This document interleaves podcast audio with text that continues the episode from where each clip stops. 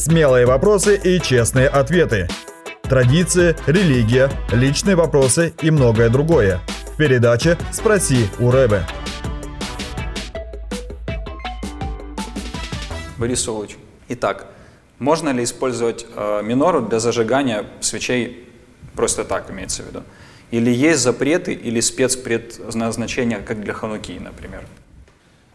Ну вот смотрите, минора. И она сделана так, чтобы в нее можно было ставить свечи. У меня вопрос. Если солнце или звезды зажигают, значит это кому-нибудь нужно?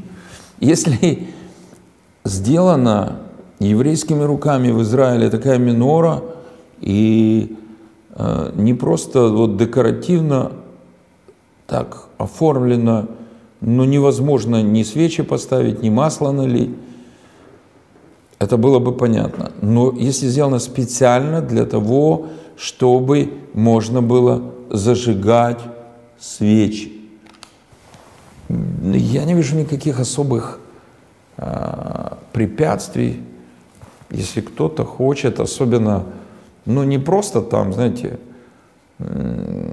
как э, бытовой светильник, когда электричество вырубилось, а, ну, может быть, как бы подчеркнуть, например,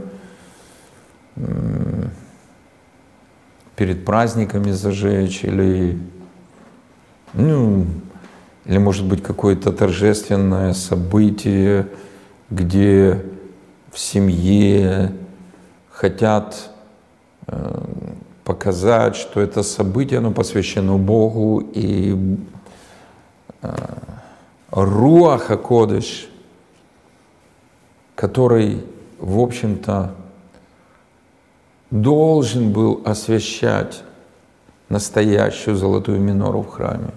И огонь, который, и свет от этого огня должны были символизировать действие Святого Духа.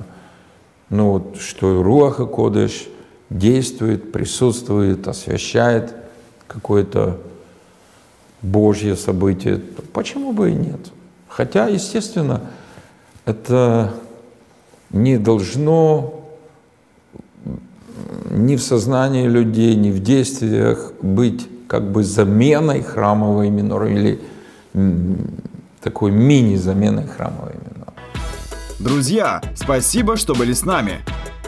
Больше записей с раввином Борисом Гриценко вы можете найти на YouTube-канале «Киевская еврейская мессианская община».